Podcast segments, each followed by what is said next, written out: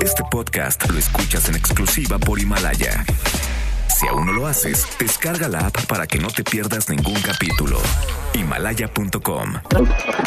MBS Noticias presenta Una forma distinta del periodismo de actualidad. donde las claves son informar, cuestionar y entretener. Vaya que hay temas para ponerlos sobre la mesa. Manuel López San Martín en Mesa para Todos. Miércoles, miércoles 4 de marzo, mitad de semana, la hora en punto, movida, muy movida esta tarde, hay mucha información. Soy Manuel López San Martín, gracias que ya nos acompaña. Acaban de estar como todos los días, como todas las tardes, todas las voces, todas en esta mesa para todos. En el tema de la violencia de género, de los feminicidios, de las protestas de mujeres más que justas y legítimas, mal y de malas el presidente López Obrador, mal y empeorando. Ayer platicábamos que su gobierno había anunciado que el lunes 9 de marzo se pondrían a la venta los cachitos para la rifa del avión, donde el premio no es el avión presidencial, sino una bolsa de 2 mil millones de pesos a repartirse entre 100 posibles ganadores y ganaderas. Hoy al presidente López Obrador le preguntaron si no era demasiada insensibilidad política sacar a la venta los cachitos el mismo día en que ha sido convocado el paro nacional de mujeres. El presidente dijo, eso aseguró, que no tenía ni idea, que no se dio cuenta, que no tenía ni en mente que el lunes era el día del paro de mujeres.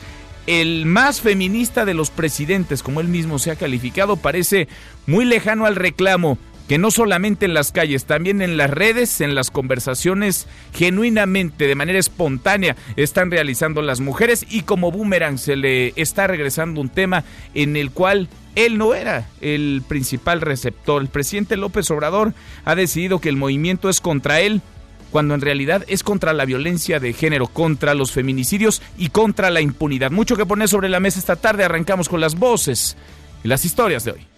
Las voces de hoy. Andrés Manuel López Obrador, presidente de México. Entonces, no, no, no, no, no, no, no, no, no. Eh, no va a ser el lunes, el martes o el miércoles, o sea, n- el martes, o sea, no se puede caer en ninguna provocación. Frida Guerrera, escritora, periodista y activista. Ahorita, gracias a este señor, me van a atacar otro, otro montón de Ya votos. que no te ataque nadie y que nadie ataque a nadie. Exactamente, O sea, una y otra. ¿Cuándo paz. sería, ¿Cuándo sería ese informe? Amor y paz. Sí, amor y paz, pero pues con el amor y paz no vivimos desgraciadamente en este no, país. ¿cómo no? Edna Jaime, directora general de México Evalúa. La situación actual de las finanzas públicas ya no admite eufemismos. Los ingresos del sector público están por debajo de lo esperado. Arturo Herrera, secretario de Hacienda. Estamos haciendo cuatro tipos de cosas por el lado del gasto. Una es eh, adelantar el gasto federal. Lo que también estamos adelantando son las inversiones que tienen que hacerse con, eh, con los estados. La tercera y la cuarta tienen que ver con inversiones del sector privado. Son las voces de quienes hacen la noticia, los temas que están sobre la mesa y estas las imperdibles de hoy le entramos a la información. En este tema, de mal en peor, el presidente López Obrador aseguró que no sabía, que no tenía en mente que el próximo lunes es el paro nacional de mujeres y ahora moverá un día el arranque de la venta de cachitos para la rifa del avión presidencial, donde el premio no es el avión, la voz del presidente López Obrador. Yo ni me di cuenta, ni tenía en mente que el lunes era lo del día 9 del paro que se promueve del movimiento feminista y por eso este, dije aquí que este, se iban a empezar a distribuir los boletos. De ese tamaño la importancia que se le da, la prioridad que tiene, la insensibilidad. López Obrador aclaró que el próximo lunes solo se iban a distribuir 40 mil boletos en cuatro estados. Se lanzó contra los colectivos feministas que ayer cuestionaron el anuncio de la venta de cachitos y de paso insistió en que el conservadurismo está detrás de las protestas. Escuche. De repente, en las redes sociales, un grupo vinculado a un, a un partido se ofenden que por qué van a empezar a distribuirse los boletos, además está groseras, no sé. Entonces, no, no, no, no, no, no, no, no, no. Eh, no va a ser el lunes, el martes o el miércoles, o sea, el martes O sea, no se puede caer en ninguna provocación. El conservadurismo está muy irritado, muy molesto por los cambios, por la transformación. Bueno, y en medio de la crisis por la violencia hacia las mujeres, hay quienes de plano no entienden nada. Hoy en la mañanera, Marco Olvera, no le vamos a llamar reportero, mucho menos periodista, porque no lo es, aunque así se asuma, le pidió a Santiago Nieto, titular de la Unidad de Inteligencia Financiera, que investigue quién está detrás del movimiento feminista. Escúchelo. O pudiera iniciar una investigación a personajes como Felipe Calderón, Margarita Gómez del Campo, Fernando Beleuzarán, Margarita Zavala, Denis Dresser, Víctor Trujillo, la propia Frida Guerrero y otros quienes están muy interesados en impulsar el Día Sin Mujeres el próximo 9 de marzo, o sea, un día después del Día Internacional de la Mujer. Lo digo porque no hay ningún movimiento en el mundo que se mueva sin recursos económicos. Bueno, este hombre leía o trataba de leer una pregunta que traía escrita en su celular. La activista Frida Guerrera, que no guerrero, como aseguró Marco Olvera, hoy acudió, estuvo ahí en la mañanera, tomó la palabra sin micrófono para responder, para alzar la voz frente a este cretino, frente a este reportero. Escúchela. Quisiera que me diera la voz. Ah, sí, sí, sí. Para contestarle al señor que no conozco. No, pero no, eso y, no. y aclararle eso a todo, a toda la gente. El INAI, el INAI dio, solicitó la información de la gente que ataca a la prensa cada vez que nos atrevemos a venir. Yo no me considero prensa derechista, tampoco soy panista ni priista. Soy una mujer que lleva 13 años luchando, dando voz a la gente que necesita ser escuchada. Bueno, y luego ya con micrófono en mano, esto dijo Frida Guerrera. No se vale que nos estén poniendo en la mira de ataques sin fundamento. Nosotros acompañamos una sola marcha y es a las mamás, a los papás de todo el país de Voces de la Ausencia, que es el día 3 de noviembre. Y como usted muchas veces lo ha dicho, no se ha roto un vidrio ni hemos hecho una pinta. A mí nadie me financia, yo vivo como puedo. A mí nadie me paga por hablar de feminicidio. En eso han derivado, en eso están derivando las conferencias del presidente López Obrador, porque hay quienes van a hacer ahí propaganda, a quedar bien, a tratar de hacer méritos con el gobierno, a estirar la mano para recibir recursos. No son, insisto, reporteros, no son periodistas, son vividores, son cretinos que se montan en agendas ocultas, en agendas que tratan de exprimir a la menor provocación. También Frida Guerrera cuestionó, como se debe hacer, al presidente López Obrador en un tono fuerte pero respetuoso. Le pidió una respuesta clara sobre el tema de la violencia de género.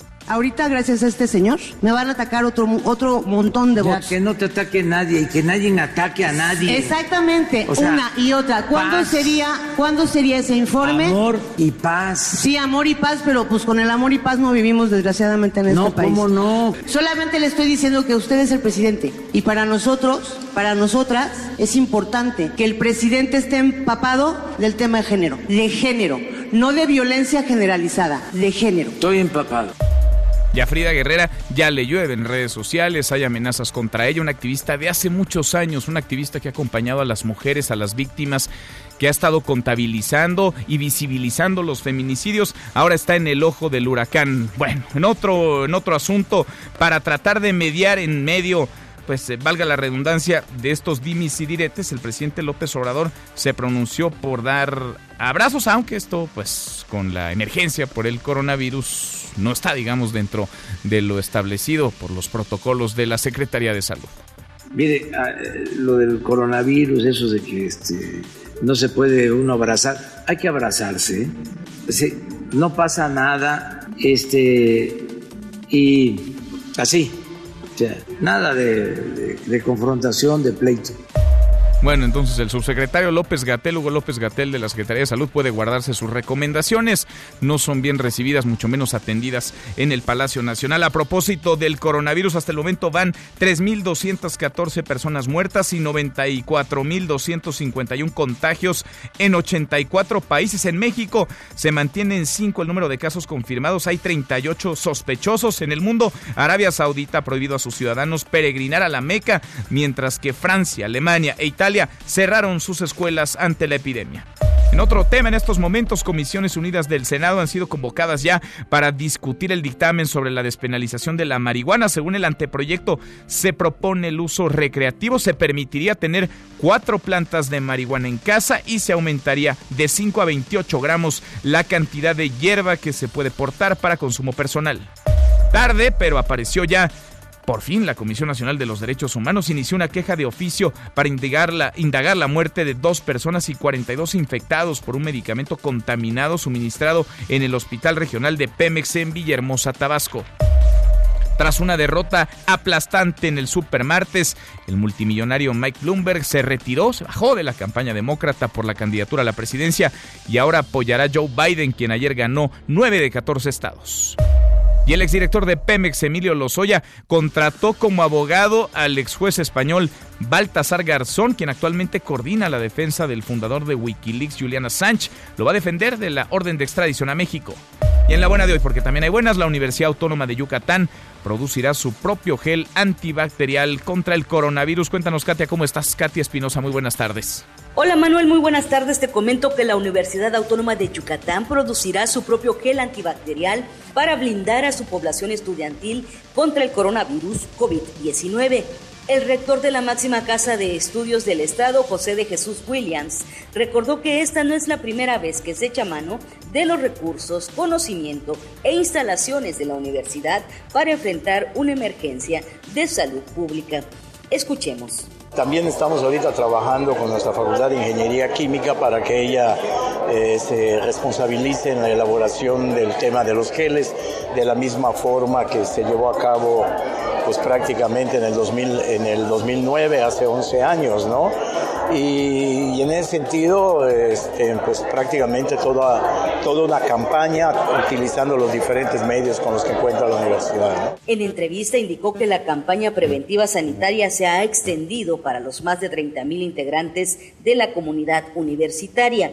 Insistió también en recomendar a catedráticos, personal administrativo y manual, así como estudiantes de las dos preparatorias y de las facultades, a que se ajusten a los protocolos de la Secretaría de Salud. Es mi reporte, Manuel. Continuamos en Mesa para Todos.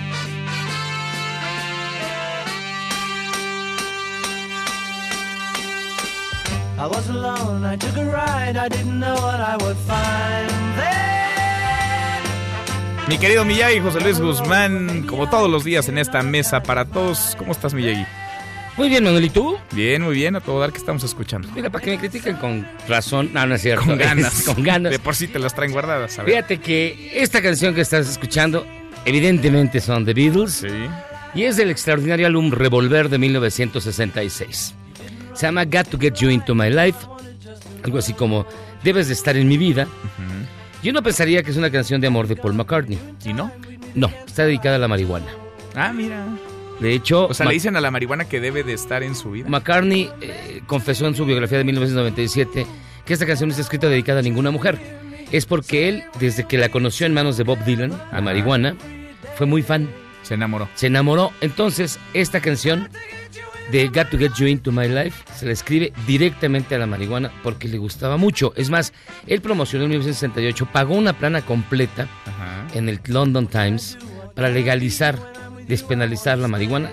Desde entonces está el debate sobre el uso lúdico de la marihuana y después se fueron descubriendo muchas de sus propiedades medicinales. Todo esto con la vista puesta en que sigue siendo el debate.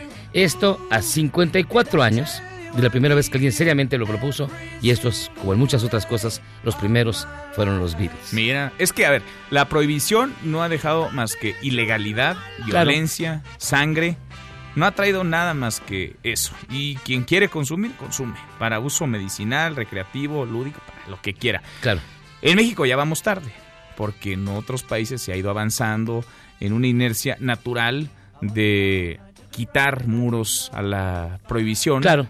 Y en México no, en México aquí estamos otra vez en la discusión y el debate se centra en los lugares comunes de los políticos que dicen que hay que discutir, sí, y los diagnósticos. Claro. Cuando parece que la realidad ya está millón sobre diagnosticada, ¿no? Además ya conocemos los datos, vaya. En eso no habría que detenernos mucho más. Así es, te digo, 56 años, cuando menos desde los 60 se estaba planteando ya la despenalización o el uso recreativo de la marihuana o el uso ahora con fines médicos. Pero te digo, esto es un debate que ya va a cumplir 60 años y seguimos los mexicanos atorados. En las mismas. En lo mismo. Y es por miedo, ¿eh? Por miedo a perder votos. Claro. Que no es el tema más popular, pese a que la Corte ya se brincó al Congreso, ya legisló, ya les instruyó que le metan orden a las leyes.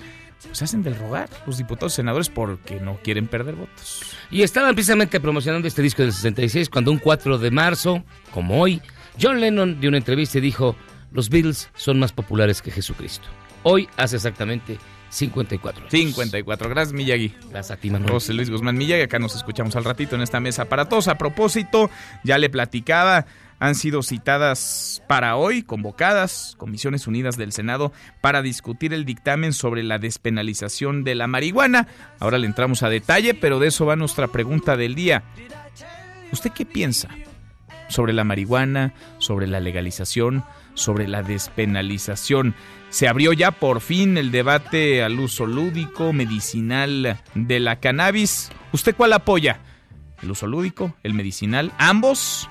¿O ninguno? Opine con el hashtag Mesa para Todos. Abiertas ya nuestras vías de comunicación. El WhatsApp 5524-99125. Viene el teléfono en cabina 5166-1025. Pausa, vamos arrancando esta mesa, la Mesa para Todos.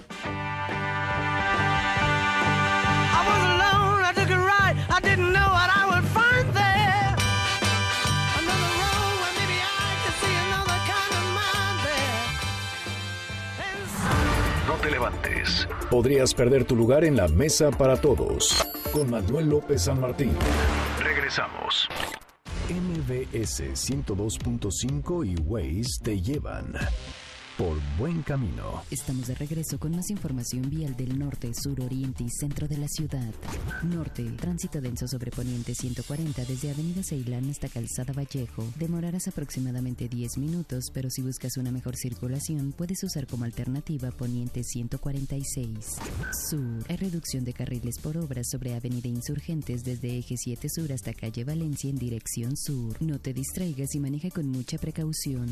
Oriente, continúa la circulación a vuelta de ruedas sobre Eje 1 Norte Fuerza Aérea Mexicana desde Boulevard Puerto Aéreo hasta Eje 4 Oriente. Tardarás aproximadamente 20 minutos, pero de acuerdo a la recomendación de Waze, puedes usar como alternativa Calzada Ignacio Zaragoza. Centro. Sobre Avenida Paseo de la Reforma ya se normalizó la circulación en ambos sentidos a la altura de la calle Río Sena después de la presencia de manifestantes. Continúa escuchando a Manuel López San Martín en Mesa para Todos. MBS 102.5 y Waze te llevaron por buen camino. En MBS Noticias.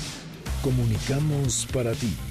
Llevarte de la noticia del día a lo mejor del mundo del entretenimiento. En MBS Noticias. Estamos contigo. Este es su archivo muerto en Mesa para Todos. Albert Camus, escritor francés, uno de los más importantes del siglo XX, habla sobre la felicidad el día de la publicación de su novela más célebre y reconocida a nivel mundial, El extranjero, 4 de marzo 1942. Le bonheur, après tout, est une activité originale aujourd'hui. La preuve est qu'on a tendance à se cacher pour l'exercer. Euh, pour le bonheur aujourd'hui, c'est comme pour le crime de droit commun. N'avouez jamais. Ne dites pas comme ça, sans penser à mal, ingénument, je suis heureux. Seguimos, volvemos a esta mesa, la mesa para todos. ¿La marihuana va o no va? ¿Se atreverán los legisladores? ¿Se atreverán en el Senado a realmente meterle mano al tema, legislar? A legalizar no solamente el uso medicinal, sino lúdico. De facto ya lo está en México, de facto porque la Suprema Corte de Justicia de la Nación ya ha sentado jurisprudencia, ya se brincó al Congreso y el Congreso tardísimo pues está tratando de más o menos acomodar las leyes a la realidad. Oscar Palacios, hasta el Senado, voy contigo. Oscar, muy buenas tardes. ¿Qué tal, Manuel? Buenas tardes. Así es, pues las Comisiones Unidas de Salud, Justicia y Estudios Legislativos Segunda del Senado alistan ya la discusión de este dictamen para regular el uso lúdico y medicinal de la marihuana. El anteproyecto de dictamen que se pretende discutir plantea permitir la aportación de hasta 28 gramos de marihuana por persona, lo cual, bueno, se considera en este proyecto una cantidad prudente suficiente en el entendido de que la posesión de cantidades superiores, pues no es para consumo personal. Justo en este sentido, el documento prevé sancionar penalmente la aportación de cannabis solo cuando la cantidad supere los 200 gramos, lo cual será castigado con entre 3 y 6 años de prisión. Para los casos en los que la posesión sea superior a los 28 gramos, pero menor a los 200, solo se sancionará con multas. De acuerdo con este proyecto, se permitirá la posesión de hasta cuatro plantas de cannabis en los hogares, las cuales deberán permanecer en la vivienda o casa habitación de quien la consuma para su uso personal. En caso de que en la vivienda viva más de una persona consumidora, el monto máximo de plantas no podrá exceder las seis por cada casa habitación. Finalmente, el documento prohíbe el consumo para menores de edad y establece también la creación del Instituto Mexicano del Cannabis, que coadyuvará con las autoridades sanitarias en el control del cultivo, almacenamiento, distribución, comercialización y consumo, entre otras cosas. Hay que señalar, Manuel, que han llegado ya aquí a la sala a la que fueron convocadas las comisiones, los legisladores de Morena, y se prevé, se tiene previsto que la discusión se lleve a cabo únicamente en lo general, la discusión y votación de este proyecto, y se estaría dejando la votación y discusión en lo particular de los posibles cambios a este proyecto hasta la próxima semana. Veremos qué es lo que ocurre. En unos momentos más estaré iniciando esta reunión de comisiones, Manuel. Bueno, pues estemos pendientes. Hablamos al ratito, Oscar. Gracias. Hasta luego, buenas tardes. Muy buenas tardes, mi compañero Oscar Palacios. A ver si se atreven. Parece que no todos en el Senado de la República. Hoy la mañanera fue, por decirlo menos, un caos. Le ha costado y muchísimo al presidente López Obrador ponerse del lado de las mujeres en el tema de la violencia de género. Y en la mañanera se le ha abierto el micrófono a aquellos que no solamente van a tratar de quedar bien con un gobierno, con el presidente, quieren el aplauso seguramente de alguien, de Andrés Manuel López Obrador seguramente, pero también atacan y golpean con acciones machistas y misóginas a las mujeres, aquellas que están en las calles, en las redes también, alzando la voz por las que ya no pueden, por aquellas que han sido asesinadas. En nuestro país todos los días, en promedio, 11 mujeres son asesinadas por su condición de género. Y la constante en los feminicidios es la impunidad. Rocío Méndez, Rocío, la mañanera de hoy, ¿cómo estás? Buenas tardes. Hola, ¿qué tal, Manuel? Efectivamente, esta mañana un varón acreditado para ingresar a Palacio Nacional y a quien habitualmente se le da la palabra en la conferencia del Ejecutivo Federal solicitó a la Unidad de Inteligencia Financiera que investigara a quienes apoyan el paro Un Día Sin Mujeres. Así respondió el titular de esta unidad, Santiago Nieto. Escuchemos. La unidad de inteligencia financiera lo que hace es eh, verificar, recibir, analizar y diseminar, denunciar, bloquear cuentas en aquellos casos en donde se encuentran ilegalidades, es decir, donde hay procesos ilegales de financiamiento ilícito a las campañas electorales, de trata de personas y introducción del dinero al sistema financiero, de narcotráfico, tráfico de armas, tráfico de órganos, etcétera. Yo lo que veo para el tema del 9 de marzo es un ejercicio de, libertad de expresión. Creo que la posición del, del presidente ha sido muy clara al respecto. Hay absoluto respeto respecto a la libertad de expresión en un Estado democrático como el que se construye día a día en este, en este país. Casi al término de la conferencia, la activista Frida Guerrera, que fue mencionada por este sujeto, y hay que destacar, pues estuvo con la mano levantada durante toda la reunión, dijo que es una mujer, a gritos lo hizo porque no se le dio la palabra, que lleva años luchando y dando voz a quien necesita ser escuchado. Demandó que los asuntos de género también sean tratados en el mensaje matutino del presidente Andrés Manuel López Obrador. Vamos a escuchar. Y para nosotros, para nosotras, es importante que el presidente esté empapado del tema de género, de género, no de violencia generalizada. Estoy empapado, soy, no voy a usar la palabra porque me choca, pero soy experto, tengo comunicación con la gente. Sin embargo, al término de la conferencia, Frida Guerrera encaró a quien demandó que se investigara su activismo. Vamos a escuchar. Y aprende a respetar a las mujeres, porque el que no pensemos como tú, el que no nos arrastremos como tú, no significa que no tengamos conocimiento para decir lo que decimos. Les llamas prostitutas a las compañeras. ¿Te atreves a mí, que no me conoces en efecto, a sugerir que me investiguen? Investígame tú. ¿Te disculpas con tu medio? ¿Ya terminaste? No, ni siquiera te imaginabas que estaba aquí. No, claro que Y la sí. próxima vez, apréndete mi nombre. Frida Guerrera, no Guerrero. Ahora Adiós. escúchame y no, No, no te corras. voy a escuchar. No corras. Oye, no me Muéstrate mandas. un- bueno, que des la A cara. mí no me- a mí no me- Te felicito. A mí no me tengo y si que- pedí esa investigación, es una autoridad al nivel de inteligencia Yo soy, yo soy una funcionaria. Yo no lo sé. Yo solo pregunté. Y se vale preguntar Hoy cuando... el peor ridículo ¿Quién, tú o yo? Tú. Tú. Pues así se caldearon los ánimos al concluir la conferencia entre medios y estas personas acreditadas para hacer preguntas todas las mañanas en Palacio Nacional, Manuel. Es el caos, reporte al momento. Qué caos y retratas muy bien, describes muy bien un varón acreditado, porque este hombre, Marco Olvera, no es ni de cerca un periodista, no es ni de cerca un reportero. Gracias, Rocío. Hasta pronto. Hasta muy pronto, muy buenas tardes. Y a Frida también la retrató perfectamente mi compañera Rocío Méndez. Es una activista que tiene años, muchos años, hablando por las que no pueden, visibilizando la realidad de los feminicidios, trascendiendo incluso a los gobiernos, al gobierno federal y a la administración del presidente López Obrador. Y este hombre que hoy se levanta y lee una pregunta, comentario muy extensa además, la lee mal, pero trata de hacerlo de corrido, una pregunta que quizás él mismo no redactó, pues no es un periodista, no es un reportero, es en todo caso un queda bien que hace, por cierto, quedar muy mal al presidente y a su gobierno. Ahora voy a platicar en unos minutos más con la activista Frida Guerrero. An- Frida Guerrera, antes saludo, me da mucho gusto hacerlo en la línea telefónica a María Elena Morera, la presidenta de Causa en Común. María Elena, ¿cómo estás?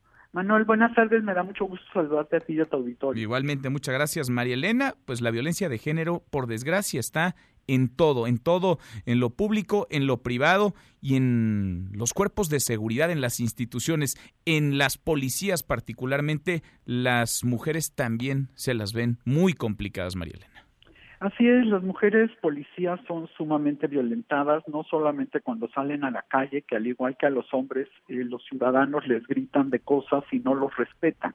Y precisamente no los respetan porque adentro de la institución no se encargan de respetar a nuestros policías. Y este es un problema y es un problema que se lo debemos de exigir que lo cambie tanto a gobernadores como secretarios de seguridad pública como al secretario de seguridad eh, pública federal al igual que al presidente. Eh, lo que nosotros hemos investigado a lo largo de muchos años Manuel es precisamente la el estado en el que se encuentran las policías en este país. Y en esta ocasión nos detuvimos a investigar y a ver cómo podemos solucionar el estado en el que se encuentran las mujeres policías. Hicimos un estudio en el Estado de México y en, la Policía del Estado de México y en la Policía de Nezahualcóyotl que nos dejaron, nos permitieron el acceso sus secretarios. Y precisamente aquí lo que encontramos es que hay una gran violencia en contra de las mujeres al interior, empezando por las academias. O sea, es increíble que dentro de la academia es donde se sientan las mujeres más vulneradas. El 68% co- eh, nos dijo a través de una encuesta y grupos de enfoques que reciben comentarios ofensivos, el 18% solicitudes sexuales, 9% mensajes, fotos y este y extrañamientos, el 5% manoseos, ¿no? Entonces, donde pensaríamos que deberían de estar más seguras las mujeres policías es cuando, pues, las está realmente eh, como, pues, estás de alguna manera eh, tratando de hacer que ellas quieran ser policías y es donde más las maltratas, ¿no? Y después ya entran a ser policías y el maltrato, por supuesto, sigue, sobre todo en estas instituciones que son tan jerárquicas, Manuel, donde eh, la, la tienen todos tienen que obedecer al mando y pues el mando es el que te discrimina o es el que te amenaza o es el que te violenta, ¿no? Igual sucede, por supuesto, en el ejército y en la marina, ¿no? Sin embargo, me parece que aquí lo más importante es empezarlo a visibilizar para que las cosas cambien.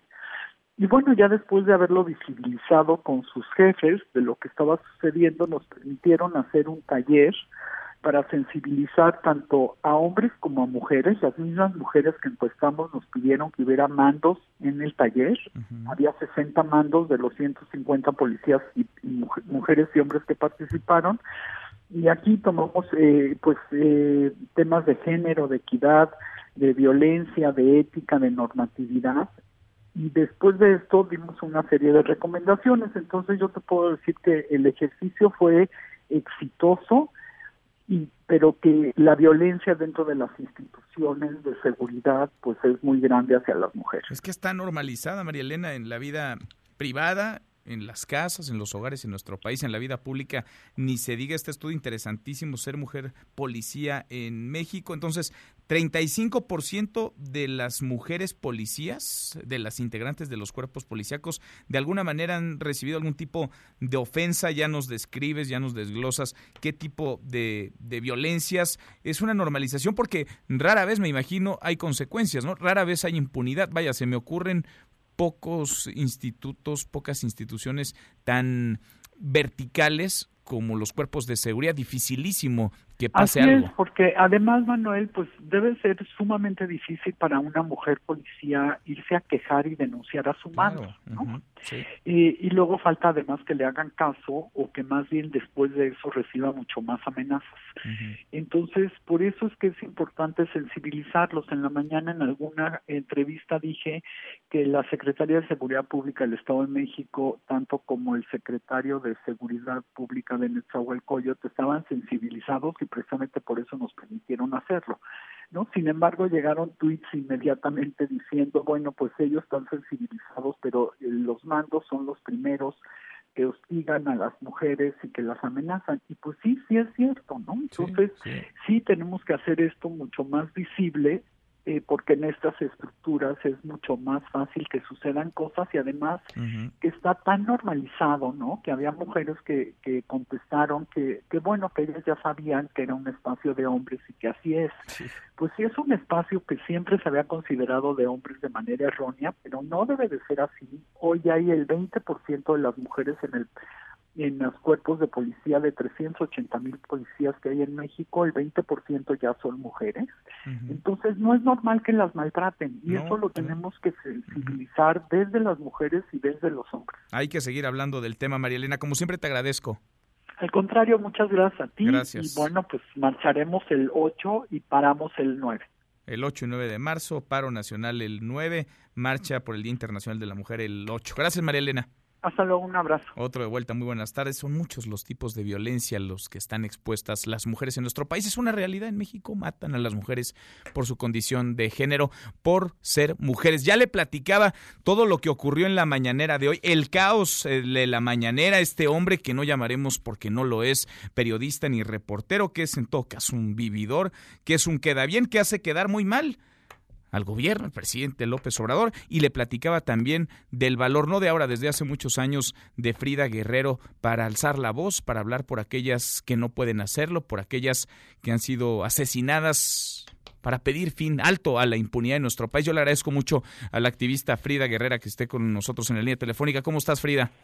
Hola, buenas tardes. Buenas tardes al auditorio. Pues estoy Pues sí, te ha llovido, Frida, en, en, redes después de lo que ocurrió hoy, hoy en la mañana. Era increíble, ¿no? Que después de que tienes que alzar la voz, arrebatar el uso de la palabra porque no te lo habían dado, todavía haya una misoginia y un machismo en las redes que te ataque y que se lance con todo contra lo que estás pidiendo, que no es más ni menos, es justicia y alto a la impunidad para la violencia hacia las mujeres. Pues sí, mira, eh, lamentablemente yo ya lo había mencionado, yo voy a estar yendo a, a las mañaneras una vez a la semana o una vez cada 15 días, dependiendo cómo las actividades me lo permitan. Eh, y bueno, pues no había ido, mañana no voy a estar ni el viernes, dije bueno, me voy el miércoles, levanto la mano, si veo que no me dan la mano, pues regreso el lunes, porque yo justamente pues no voy a hacer paro, yo no puedo darme el lujo de hacer un paro porque eh, tengo que hacer visitas, tengo que documentar, tengo que trabajar. Eh, y dije, si no, pues el día que, que me vaya, que me toque, pues ya preguntaré y si no, pues ya veremos cómo le hago. eh, pero justo el, error fue el de este sujeto. Yo no sé ni quién es, eh, ni para quién trabaje ni nada. Pero pues sí me molestó que me metieran un costal que, pues que no me corresponde y que a las pruebas me remito, por eso se lo dije a, a lo dije a viva voz. Eh, yo no somos iguales, a mí no me pueden mezclar con, con personajes eh, como los que se mencionaron en este en esta intervención. Pero además de todo creo que aunque yo no o, a muchos de nosotras o nosotros no apoyemos el tema del 9 nadie se mueve eh, pues está insultando a las mismas eh, mujeres. Yo no sé si haya o no haya detrás alguien ojalá no de verdad porque porque este es un una lucha y se lo dije al presidente de sangre de mucho dolor de muchas lágrimas de familias que están esperando justicia y, y, que alguien se monte pues sería muy triste y muy delicado, pero además de todo demerita la, la acción de muchísimas mujeres que yo conozco que lo están haciendo porque les nace, porque quieren, es su manera de visualizar el tema y de mantenerlo. Eh, y bueno, pues creo que nos toca a todas, ¿no? O sea, al querernos encasillar o al querer encasillar este tipo de acciones que las mujeres han estado llevando a cabo, eh, pues aunque yo no lo comparta, jamás nunca voy a descalificarlas y mucho menos a las mujeres, ¿no? Absolutamente. Ahora, de este hombre creo que ya no vale ni la pena hablar más, ha quedado retratado, lo retrataste además tú, es una estampa eh, de, de, de lo que no queremos como sociedad, de lo que no sirve, de lo que no construye en este país, al contrario. De las palabras del presidente Frida, ¿qué opinas? El presidente que dice que es experto en el tema de género cuando tú le pides que vaya, ahonde, que vaya al fondo en las propuestas, que no se quede en el amor y paz, como él mismo desde la trilo y en la mañanera esbozó para tranquilizarnos todos, decía que nadie se ataque con nadie, amor y paz, con el amor y paz decías tú, no alcanza. ¿Qué opinas de las palabras del presidente López Obrador en este sentido? Mira, yo creo que es un tema como de él querer conciliar. Eh, sí creo todavía que le falta mucho en torno a de verdad estar empapado. Yo por eso le comentaba, pero ¿por qué no da usted esos informes, no? ¿Por qué ellas? ¿Por qué no usted acompañado de ellas? Eh, porque justamente yo creo que lo que le hace falta es empaparse muchísimo más del tema de lo que es realmente la violencia de género. Eh, yo no creo que, que, en algún momento no lo haga, sí, creo que lo puede hacer. Por eso justamente eh, pues esa necesidad de estarle recordando constantemente que, que, se tiene que pues meter, se tiene que meter y empaparse del tema para poder dar respuesta a, las, a la infinidad de gritos de, de justicia, de detener la violencia, las violencias de género que se viven en este país, pero también de, de voltear a ver a estas decenas y miles de familias que durante años han sido y han esperado eh, que haya justicia para sus hijas, para sus madres, para sus hermanas, que de verdad se, se pues se, se involucre un poco más. Por eso yo le decía la importancia que tiene que él como presidente mande este mensaje de certidumbre, ¿no?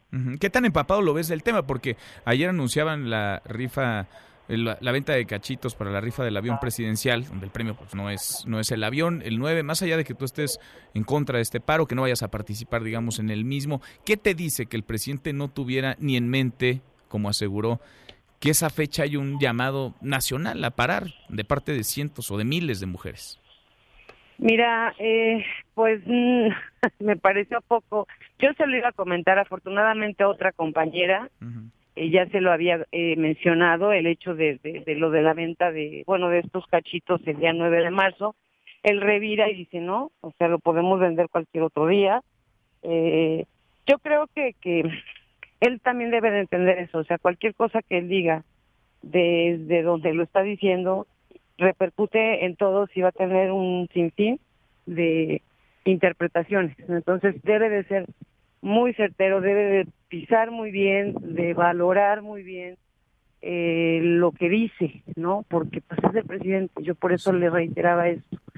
Eh, si él lanza un mensaje y además de todo hechos eh, para las familias que están esperando justicia, de verdad que en este informe que ojalá de verdad se dé, yo voy a seguir insistiendo en que una vez a la semana se tiene que dar un informe así eh, pues de verdad ya se vean hechos concretos y no palabras. Ojalá, ojalá, salir del lugar común de una vez por todas. Frida, te agradezco como siempre que platiques con nosotros. Muchas gracias. Al contrario, te mando un abrazo. Gracias Otro de vuelta, muy buenas tardes. Es Frida Guerrera, activista.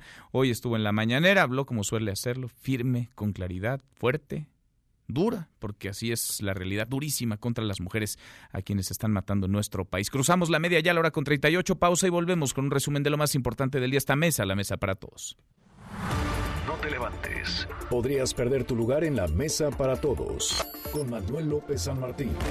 Regresamos. La información se comunica de una manera diferente todos los días. Visita nuestro portal mbsnoticias.com y descubre que la información vive, se transforma y deja huella. Deja huella. MBS Noticias. Estamos contigo. Se esperan cinco manifestaciones en la Ciudad de México. Ante las posibles marchas que pudieran afectar la vialidad en distintos puntos de la ciudad, autoridades capitalinas prevén a la ciudadanía para tomar precauciones. Seguimos, volvemos a esta mesa, la mesa para todos, cruzamos la media ya, la hora con 38, vamos con un resumen de lo más importante del día. Resumen nacional. Bueno, el coronavirus se extiende ya a 84 países. Hay contagios confirmados en 84 países. La cifra de muertos llegó a 3.214 y los contagios alcanzaron los 94.251. En Italia se ha confirmado el cierre de escuelas, de colegios, de universidades. Inder Bugari, vamos hasta allá, hasta Europa contigo. Inder, ¿cómo estás? Buenas tardes. Buenas tardes, Manuel. Saludos, México. El primer sector en Europa que masivamente se está viendo afectado por la propagación del coronavirus y la urgencia de frenarlo es el educativo. El gobierno de Italia anunció que todos los centros educativos, incluyendo las universidades, dejan de tener actividad hasta el día 15 de marzo. La decisión tiene como contexto el aumento de los casos clínicos, más de 3.000, y el incremento de los fallecimientos. Se han rebasado la barrera del centenar de personas, 107 para ser precisos. También hay otro dato inquietante que emerge de Italia. La tasa de mortalidad ascendió a 3.9% por encima de la media estimada en 2%.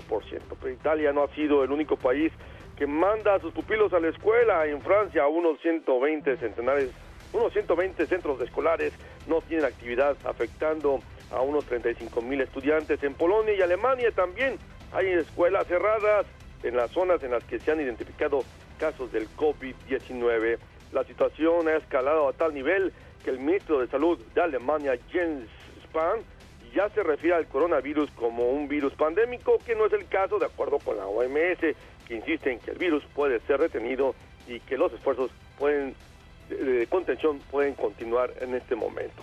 Inder, te mando un abrazo, buenas noches para ti. Seguimos pendientes. Gracias. Inder Bugarin, vamos hasta Washington, en Estados Unidos pues se registran cada vez más contagios, pero también cada vez más muertes. Bricio Segovia, Bricio, ¿cómo estás? Buenas tardes. Muy buenas tardes, Manuel. Pues sigue en aumento el número de casos de coronavirus en Estados Unidos y por primera vez ya superaron el centenar. En total, eh, como digo, son más de un centenar en todo el país y en las últimas 24 horas también aumentó el número de muertos hasta 10. Las cuatro nuevas muertes se produjeron en una residencia de ancianos en el estado de Washington, territorio en el que se han dado todos los casos mortales. Ese estado ya declaró el estado de emergencia y es que tiene la situación más crítica en todo el país con 31 casos declarados. De hecho, más de 230 personas están en estos momentos en observación tan solo en el estado de Washington por temor a que hayan contraído el COVID-19, la enfermedad que provoca el coronavirus. Y Los Ángeles también ha declarado ya una emergencia sanitaria después de que en un condado se confirmaran seis nuevos casos de contagio, en total ya son siete en esa zona y son 80 casos de infectados en todo el país a los que hay que sumar los 49 casos de repatriados, según la última actualización publicada por las autoridades sanitarias. 11 de los 50 estados de todo Estados Unidos ya han registrado casos de COVID-19. El vicepresidente Mike Pence, sin embargo, mandó un mensaje de calma. Él está al frente del equipo que coordina los esfuerzos para eh, controlar el coronavirus y confirmó que desde ayer todas las personas que viajan en un vuelo directo a Estados Unidos desde Italia o Corea del Sur están siendo sometidas a exámenes médicos antes de embarcar para descartar que son portadores del virus. También señaló que Estados Unidos está haciendo todo lo posible para ampliar la distribución de exámenes de coronavirus en centros médicos y esperan para finales de semana pues la distribución de hasta un millón de este tipo de test. Ahora bien, la gran dificultad es que normalmente los centros médicos no van a poder esclarecer si la persona que se ha sometido al examen es portador de la enfermedad, ya que solamente laboratorios especializados tienen esta capacidad hasta el momento. Bien. Bricio, seguimos en contacto, gracias. Un saludo. Igual para ti, muy buenas tardes. Bueno, eso en los Estados Unidos. Acá en México las autoridades de salud reportan cinco casos. Hay cinco casos de contagio confirmados. Uno, ya nos lo decía ayer el director del Instituto Nacional de Enfermedades Respiratorias, fue dado de alta, pero hay 38 casos sospechosos. Ernestina Álvarez, Ernestina, buenas tardes. Manuel, buenas tardes para ti, para los amigos del auditorio. Te informo que los dos casos confirmados de coronavirus en la Ciudad de México, de los cinco que hay en el país, continúan este miércoles en aislamiento en sus domicilios porque aún presentan síntomas ligeros como tos, explicó la Secretaría de Salud del Gobierno Federal. Respecto a los cinco casos sospechosos de COVID-19 que están en la capital del país, las autoridades de salud detallaron que se trata de tres mujeres y dos hombres que estuvieron en Italia, Singapur y China y regresaron a la ciudad entre el 16 y el 29 de febrero. Se trata de un hombre de 30 años y una mujer de 48 años que viajaron a Italia y regresaron a la capital el 16 y el 25 de febrero pasados, además de dos mujeres de 36 y 39 años de edad que llegaron provenientes de Singapur el pasado 29 de febrero y otro hombre de 34 años que viajó de China a la ciudad el 22 del mes pasado. De acuerdo con la Secretaría de Salud, ninguno de estos cinco casos sospechosos de coronavirus en la Ciudad de México presenta hasta el momento síntomas graves y al no estar aún confirmados como casos de COVID-19 no merecen medidas como el aislamiento. Hasta aquí el reporte. Gracias, muchas gracias Ernestina. ¿Cómo andan las cosas a propósito del coronavirus en el resto del país? Hacemos un recorrido, arrancamos contigo en el Estado de México. Juan Gabriel, buenas tardes, Juan Gabriel González. Manuel Auditorio, buenas tardes. La Secretaría de Salud del Estado de México se encuentra en espera de los resultados de los cinco casos sospechosos de coronavirus COVID-19 detectados en las últimas horas. Se trata de un adulto en Toluca, una joven en Huixquilucan y tres personas adultas en Tecámac, quienes se encuentran en aislamiento domiciliario en tanto se obtienen los análisis para confirmar o descartar la presencia de la enfermedad. El titular de la dependencia, Gabriel Ochoa Cuevas, recomendó a los mexiquenses no generar una alarma innecesaria y tampoco caer en compras de pánico, pues en el caso de los cubrebocas solo son para los enfermos. Bueno, lo que no debe de hacer es ir y correr a comprar cubrebocas. Eso no, el cubrebocas es solo para los pacientes enfermos. Lo que sí es importante es lavarse las manos con agua y jabón, hay que tallarse bien hasta la muñeca. El gobierno estatal ya destinó una red hospitalaria de alta especialidad para atender una posible propagación del COVID-19. Lo que sí se debe reforzar, precisó el funcionario, son las medidas higiénicas como el lavado de manos y evitar tocarse el rostro, porque el coronavirus entra por los ojos, la nariz y la boca. Es la información, vamos a Coahuila con Camelia Muñoz. Gracias Juan. Les informo que en Coahuila hay un total de 12 personas que se encuentran en vigilancia epidemiológica tras la confirmación del caso de coronavirus en Torreón, afirmó el secretario de Salud en el estado Roberto Bernal Gómez. Se trata de la familia de la joven que llegó el pasado 25 de febrero procedente de Milán, Italia, y dos días después presentó los síntomas, además de la familia de su novio, con quien tuvo el contacto. La paciente está muy bien, ella venía de, de Italia, venía con otras dos compañeras y aislamos a la familia del novio y el novio también. Y ella salió de peligro. Lo que queremos evitar es que esto se propague. El funcionario estatal no mencionó si las estudiantes de Ciencias de la Comunicación que llegaron la semana pasada también de dicho país acudieron a realizarse las pruebas de detección, aunque éstas no han presentado síntomas. Ahora vamos a Jalisco con mi compañera Fátima Aguilar. Gracias, Camelia. Comentarles que de los 39 casos sospechosos de coronavirus en el país, seis se estudian en Jalisco y se prevé que hoy por la noche se otorguen los resultados para confirmar o descartar. Los casos corresponden a personas que llegaron entre el 15 de febrero y 2 de marzo a Jalisco procedentes de Italia, China y Corea del Sur. Se trata de tres hombres y tres mujeres entre los 20 y 57 años de edad. De las dos personas que llegaron el domingo y lunes de esta semana, se sabe que presentaron los síntomas al día siguiente. A nivel estatal, 12 casos sospechosos ya han sido descartados semanas atrás. La Secretaría de Salud Jalisco informó que habilitó una línea de urgencias para la atención de pacientes con síntomas de coronavirus. Es el reporte desde Jalisco. Cedo los micrófonos a Edmundo Salgado en Morelos. Gracias, Fátima. La Secretaría de Salud del Estado de Morelos confirmó que fueron detectados dos casos sospechosos de COVID-19, por lo que se realizarán los estudios correspondientes a las dos mujeres que viajaron a Italia en días pasados. A través de un comunicado, la dependencia dio a conocer que se trata de una mujer de 35 años de edad y otra de 27, quienes hasta el momento no presentan ningún signo grave, por lo que les fue otorgado tratamiento y se encuentran en su hogar bajo estricta observación de los servicios de salud de Morelos y del Instituto Mexicano del Seguro Social. El titular de la Secretaría de Salud, Marco Antonio Cantú Cuevas, agregó que ya se realizaron pruebas en el Laboratorio Estatal de Salud y en el Instituto de Diagnóstico y Referencia, en donde se esperan los resultados en las próximas horas. Añadió que como medida de precaución se mantiene también bajo observación médica a las familias de estas dos mujeres, por lo que llamó a los morelenses a mantener la calma. Hasta aquí mi reporte, continuamos en Mesa para Todos. Gracias, muchas gracias Edmundo, gracias también a Fátima Aguilar, a Camelia Muñoz y a Juan Gabriel González. Hasta aquí el resumen con lo más importante del día. Gibran Ramírez Reyes en Mesa para Todos. Gibran, académico, secretario general de la Conferencia Interamericana de Seguridad Social, como todos los miércoles en esta Mesa para Todos. ¿Cómo te va? ¿Qué tal, Manuel? Pues muy bien, ¿a ti qué tal? Bien, muy bien. Esta semana se dieron a conocer encuestas. El lunes una cascada de encuestas de aprobación, desaprobación del presidente López Obrador. ¿Cómo lees estas encuestas, Gibran? ¿Qué señales ves? Yo creo que es muy claro, sobre todo en la de Alejandro Moreno, que el descenso, la mayoría, la mayor parte del descenso en la aprobación del presidente viene de los últimos tiempos, de este año. Creo que se debe o tenemos que explicárnoslo por la respuesta errática ante el tema de feminicidio que se colocó en el debate público. Y yo diría también a otras cosas, como a la confusa rifa del avión eh, que compró Felipe Calderón para Enrique Peña Nieto. Eh, eso hizo que se concretara un, un clima adverso al gobierno de la República que se explica también por otros factores.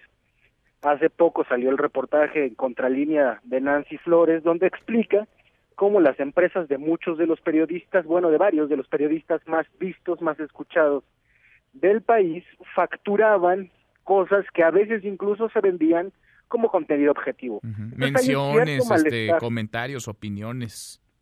Así es, de todo, un catálogo amplísimo de propagandas. Entonces, en buena parte de los medios de comunicación, en buena parte de los comunicadores que tenían ese modelo de negocio, pues ha caído mal el gobierno del presidente López Obrador y han aprovechado estos temas junto con otros que, digamos, de más dudosa credibilidad, como el desabasto de medicinas, que ha sido crónico en el país, que no ha variado en algunos aspectos este año, pero que se ha politizado porque han puesto el dedo en la llaga.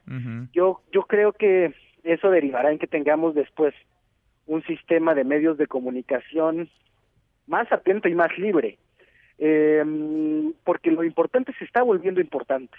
Está bien que señalen ese desabasto aún si es crónico, aún si viene de antes, pero todo eso generó el caldo de cultivo para que los errores pegaran. Ahora, si es un descenso tan precipitado en los últimos meses, es un apoyo fluctuante, que seguramente con buena acción de gobierno podrá mejorar. Ahora Para esto haría falta una estrategia de comunicación política que no hay. La única comunicación política del gobierno se llama Andrés Manuel López Obrador. Sí, él es, él es toda la estrategia, ¿no? Porque él está todas las mañanas. me llama la atención varias cosas de estas, de estas encuestas. Por de estas encuestas. Por un lado, a ver, el presidente mantiene índices altos de aprobación, es decir, está por encima del 50%. Él mismo aseguraba el lunes en la mañanera. Tenemos el respaldo de la mayoría y sí, es innegable, es innegable también que ganó con ese porcentaje, básicamente el porcentaje con el que ganó es el porcentaje que mantiene aún en las encuestas que más le castigan la popularidad. Pero empezó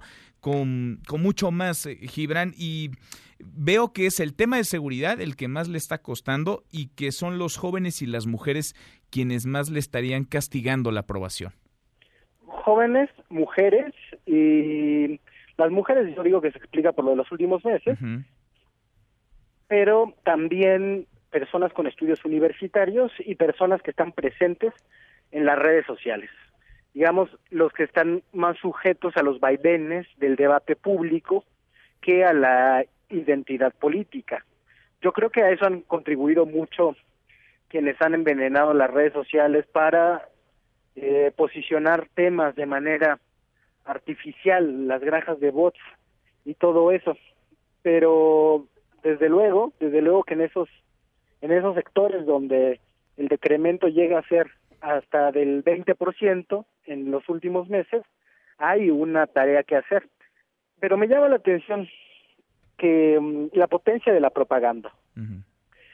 Por una parte, hemos visto en las encuestas que se levantaron el año pasado que la gente tenía una percepción subjetiva de mejora económica. Hay, hay datos del Coneval que permiten pensarlo y, sin embargo, en las encuestas se registra ahora, por la campaña que se ha tenido, un decremento en la aprobación de la forma en la que se está luchando contra la pobreza. O tenemos el programa de empleabilidad más ambicioso de la historia de México, que es Jóvenes Construyendo el Futuro, y lo que decías, entre la juventud se siembra eh, ese malestar. Pues creo que sí hay también un efecto de la propaganda negativa y que el gobierno de la República tiene que tener eso en cuenta para hacer su estrategia de comunicación. Parece parece que todo es López Obrador cuando tiene un equipo amplísimo que podría estar ocupando todos los foros de todos los temas, por ejemplo, como lo ha hecho Hugo López Gatel en los temas que le tocan a él. Podríamos tener secretarios igual de vocales en los diferentes temas, en los programas prioritarios, en las crisis, y sería de bastante ayuda para que el gobierno marche hacia sus propósitos. Pues sí, ya está para ponerle por ahí uno, dos, tres para rayos, ¿no? Al presidente López Obrador y que no le lleguen las descargas directamente a él. Veremos si acusan de recibido con estos números, con estas encuestas. Gibran y seguimos platicando. Gracias como siempre. Ojalá que así sea, Manuel. Gracias a ti. Un abrazo, gracias. Es Gibran Ramírez Reyes, como todos los miércoles en esta mesa para todos. Pausa y volvemos, hay más. Información para el nuevo milenio. Mesa para todos con Manuel López San Martín. Regresamos. You yourselves declared that we are in a climate and environment emergency. You said this was an existential threat. Now you must prove that you mean it. Greta Thunberg regaña a la Unión Europea por pretender ser líder climático. La joven activista sueca acusa a la Unión Europea de fingir un liderazgo en la lucha contra el cambio climático. Los numeritos del día. Citlali Sáenz, Citlali, qué gusto saludarte, ¿cómo estás? Hola Manuel, muy buenas tardes a ti, buenas tardes también a nuestros amigos del auditorio. Te comento que finalmente en, esta jornada de media semana están ganando los indicadores en Estados Unidos y en México. El Dow Jones Industrial avanza 3.27%, el Nasdaq está ganando 2.81% y también en México el S&P BMW de la Bolsa Mexicana de Valores avanza 2.01%, se ubica en las 43.344.10 unidades casi en el mismo nivel que la semana pasada antes de que tuvieran pues estas pérdidas por la incertidumbre de la afectación económica por el coronavirus. Y bueno te comento que en el mercado cambiario el peso mexicano todavía no recupera el terreno que perdió 50 centavos por lo menos durante la semana pasada. En este momento se compra el dólar en 18 pesos con 97 centavos, se vende en 19 pesos con 80, el euro se compra en 21 pesos con 75 y se vende en 21 pesos con 77 centavos. Manuel, mi reporte al auditorio. Gracias, muchas gracias Citlali, muy buenas tardes. Buenas tardes. Con Citlali Sáenz vamos cerrando y con los numeritos del día. Esta primera hora saludando ya a nuestros amigos de San Cristóbal de las Casas en Chiapas, allá nos escuchan a través de Veritas Radio en el 90.7 de FM. Muchos saludos, pausa y volvemos con la segunda de esta mesa, la mesa para todos. Información para el nuevo milenio. Mesa para todos con Manuel López San Martín. Regresamos. Todo lo que siento. Cruz Azul se queda en el Estadio Azteca dos años más. Guillermo Álvarez reveló su intención de permanecer en el Coloso de Santa Úrsula hasta 2022. Vamos avanzando primero en la renovación de contrato con el Estadio Azteca. estamos hablando de dos años.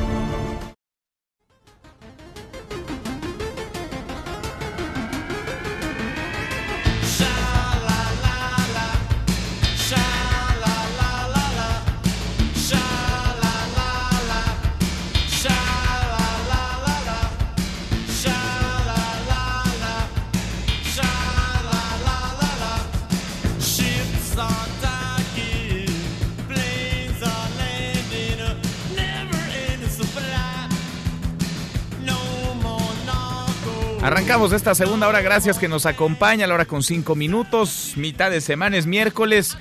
Miércoles 4 de marzo, intenso, lleno de información, movida, muy movida esta tarde. Revisamos las redes, cómo se mueven las cosas en Twitter. De las redes esta mesa, la mesa para todos. Caemos en las redes. Bueno, se está moviendo el nombre de Marco Olvera. Usted dirá, bueno, ¿quién es Marco Olvera? Él se asume, él se dice periodista, reportero, cubre las mañaneras del presidente López Obrador. Todo eso es un decir.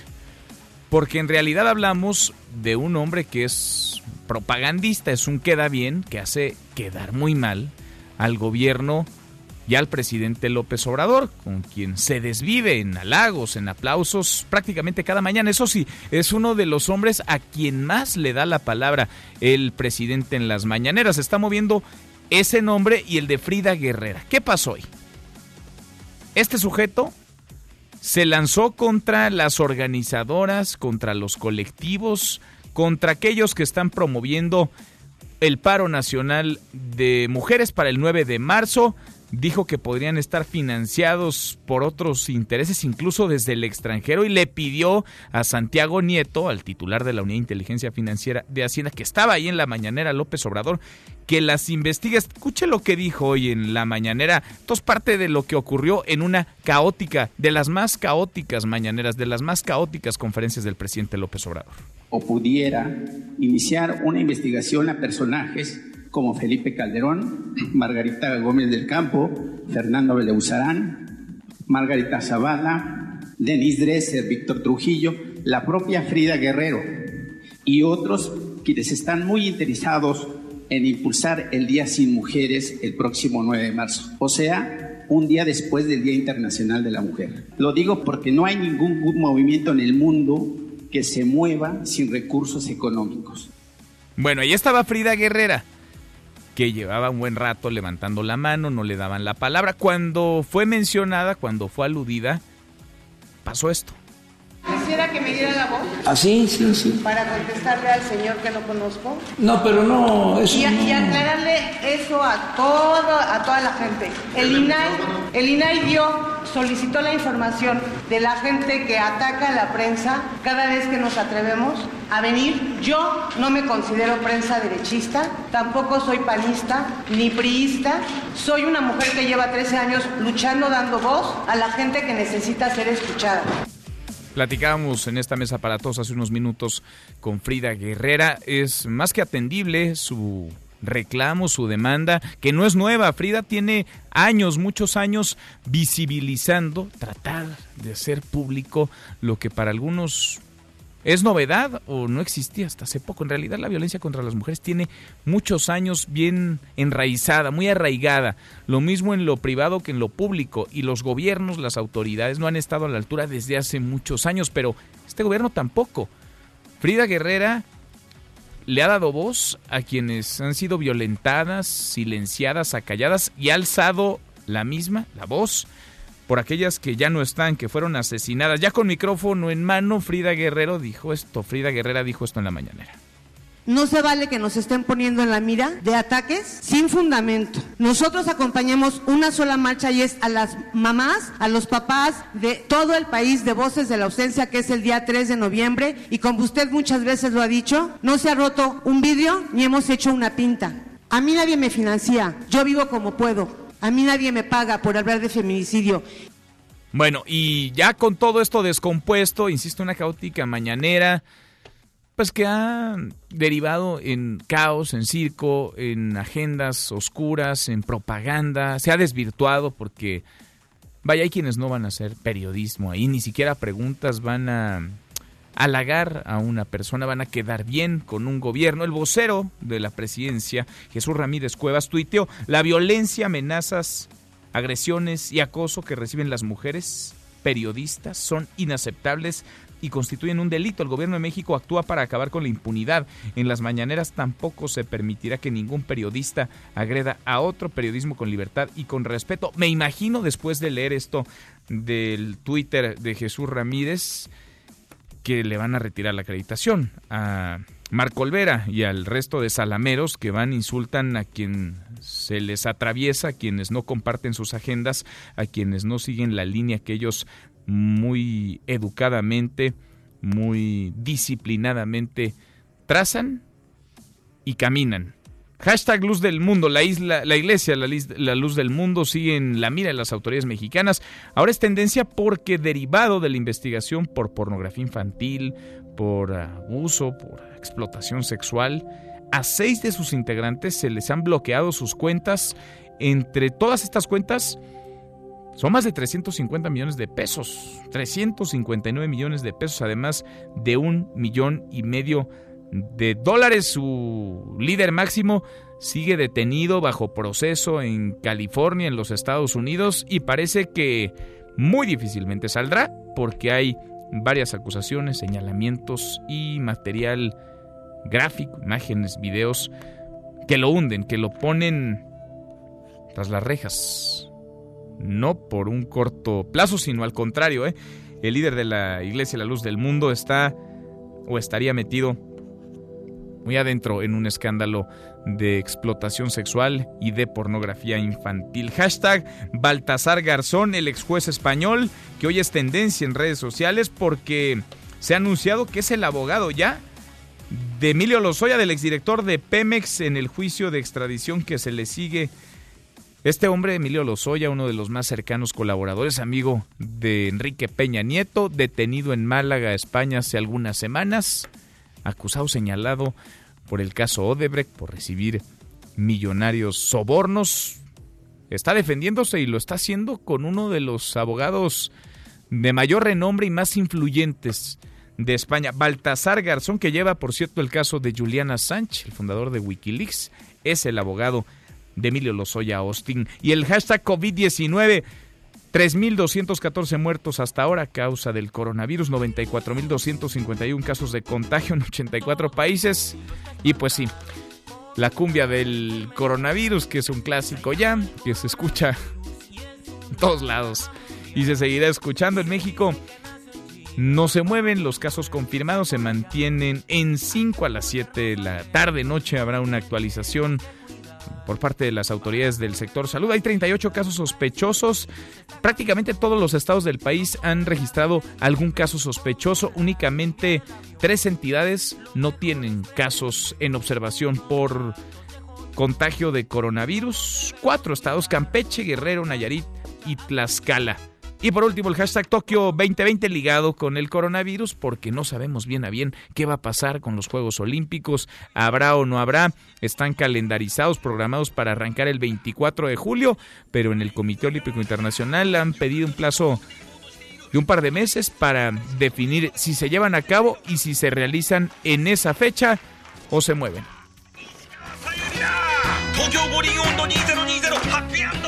Deportes Nicolás Romay.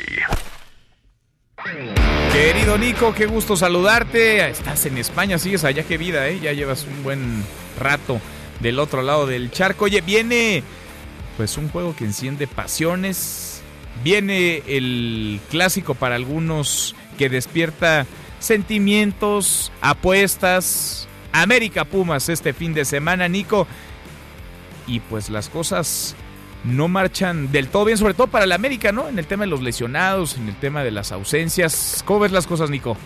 ¿Cómo estás, Manuel? Me da mucho gusto saludarte, a todos los que nos acompañan en Mesa para Todos. A ver, dos temas sobre la mesa, el Pumas contra América y todo lo que representa este partido. Decididamente uno de los partidos más importantes a lo largo de la temporada, sin contar eh, los duelos de liguilla. Porque es un clásico, porque es un clásico capitalino, porque el Pumas contra América siempre tiene una rivalidad especial. Se jugará en viernes, Manuel, y esto porque se mueve el día domingo para quitarle un poco de, protagonismo al partido y que se juegue el viernes y se hable del partido el sábado y que así el día lunes con todo el movimiento están encabezando las mujeres tenga el protagonismo necesario. Entonces por eso la liga y los equipos toman en cuenta eh, este día para moverlo al viernes. Y por el otro lado, pues un partido importante porque son tres puntos tanto para América como para Pumas, pero algo más. Vienen de perder la última jornada, sin embargo los dos están en zona de liguilla, será partido especial por jugarse el viernes por la noche, en fin, hay muchas cositas que, que destacar en el Pumas contra América, partido del cual iremos acompañando la información a lo largo de, la semana. Muy bueno, Nico. Oye, hablando de fútbol, el Chicharito dio entrevista. Siempre que habla el Chicharito hay polémica.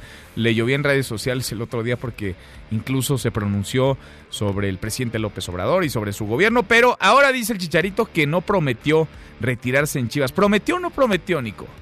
Tema de Javier Chicharito Hernández, nuevo futbolista de El Galaxy, Manuel, que hace algunos años habría prometido de alguna manera que él quería regresar a Chivas y retirarse en Chivas. Da una entrevista el Chicharito en donde aclara esto. Vamos a escuchar las palabras de Javier Chicharito Hernández. Nunca prometí retirarme en Chivas, o sea, nunca fue de que volveré y me, me voy para volver aquí, nunca, o sea, ese tipo de novela nunca pasó. Que a ver, que en mi cabeza esta historia y como es el romance futbolístico, que un jugador donde empieza o juega toda su carrera o termina, será algo muy bonito, nunca ha estado tampoco fuera de mi cabeza, pero tampoco nunca le cierro la puerta porque ve, estoy aquí Sí, sí. en el LA Galaxy, ¿sabes? Que a lo mejor cuando justo me fui al Sevilla y tenía 3, 4 meses de estar ahí. Yo siempre tuve en mi cabeza una certeza de que como me iba a ir, que no me distrajera, o sea, que no estuviera pensando el cuándo ni el cómo, ni yo, yo estaba muy confiado de que, de, que se iba a dar. De la magnitud, sabía del club, tuve la suerte de que se estaba haciendo también el estadio, que puede ser una herramienta para poder convencer. Bueno, pues el hoy futbolista de Los Ángeles Galaxy, Manuel, de alguna manera, hombre, no que se retracte, pero sí que se está cuidando, ¿no? Yo creo que terminará retirándose en Chivas, pero también se tienen que acomodar muchísimas cosas. Y hoy en día es muy complicado el poder pronosticar o el poder asegurar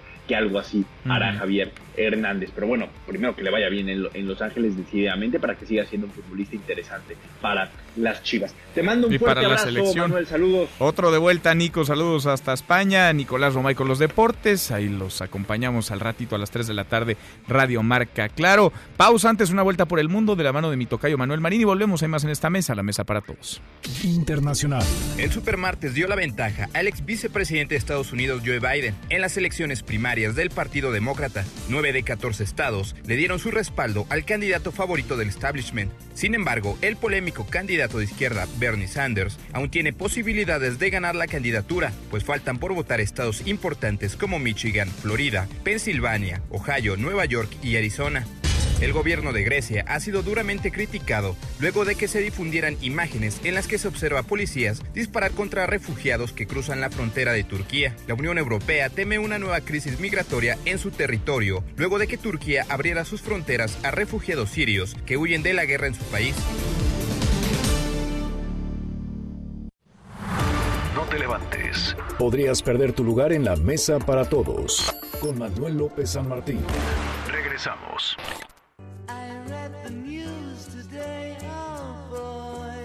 I just said they are having more in, more influence on kids and things than anything else, including Jesus. But I said it in that way. El 4 de marzo de 1966, John Lennon declara a un periódico de Londres, somos más populares que Jesucristo. Desata una ola anti-Beatles en los Estados Unidos. Lennon había dicho, la cristiandad acabará, desaparecerá.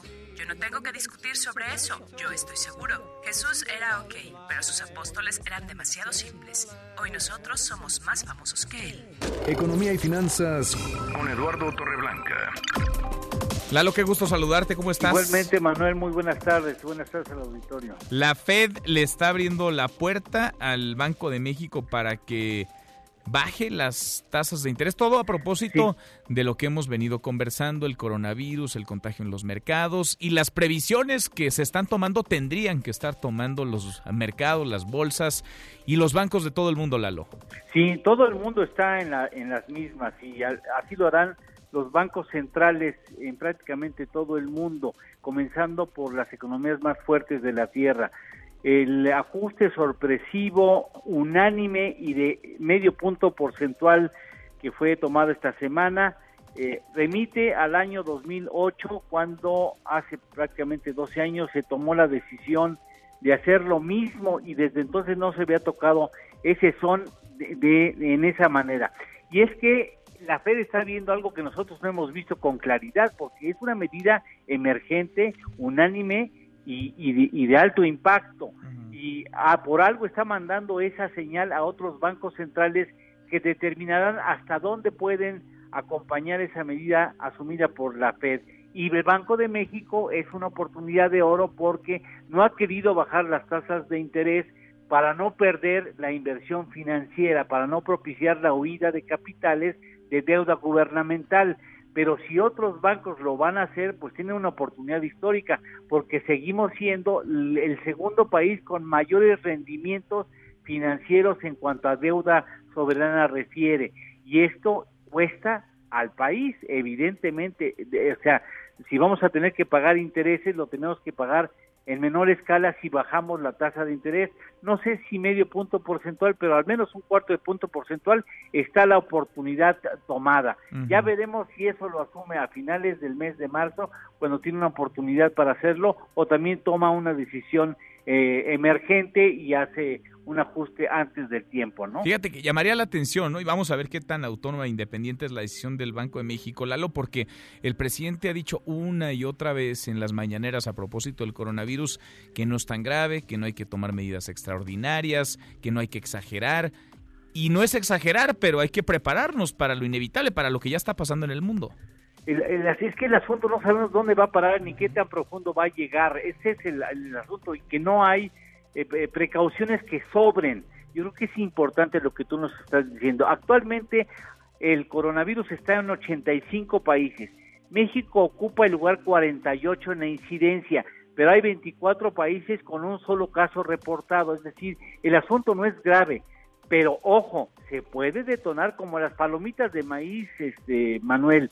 De repente revientan todas, ¿no? Y, y empiecen a surgir una gran cantidad de, de casos, eso pondría en aprieto, sin lugar a dudas, al sistema de salud en México. Pues sí, mejor tomar previsiones, precauciones, estar preparados y no necesitarlas a que nos agarre por sorpresa el contagio de los mercados, el contagio global del coronavirus. ¿Lalo, tenemos postre? Por supuesto que sí. Desde 1900 a la fecha, que ya han transcurrido muchísimos años, solamente en 19 años la economía mexicana ha presentado crecimientos de signo negativo. Y ojalá el 2020 no sea el año número ojalá. 20. Ojalá. Gracias, Lalo. Gracias a ti, Manuel. Gusto saludarte. Buen provecho. Buenas tardes. Igual para ti, muy buenas tardes. Es Eduardo Torreblanca. Pausa y volvemos. Hay más en esta mesa, la mesa para todos. No te levantes. Podrías perder tu lugar en la mesa para todos. Con Manuel López San Martín. Regresamos.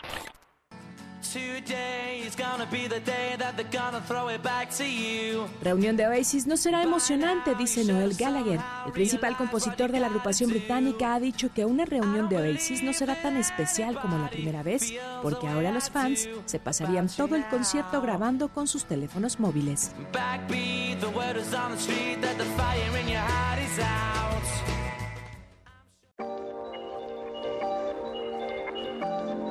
Seguimos, volvemos a esta mesa, la mesa para todos, arrestado en Argentina.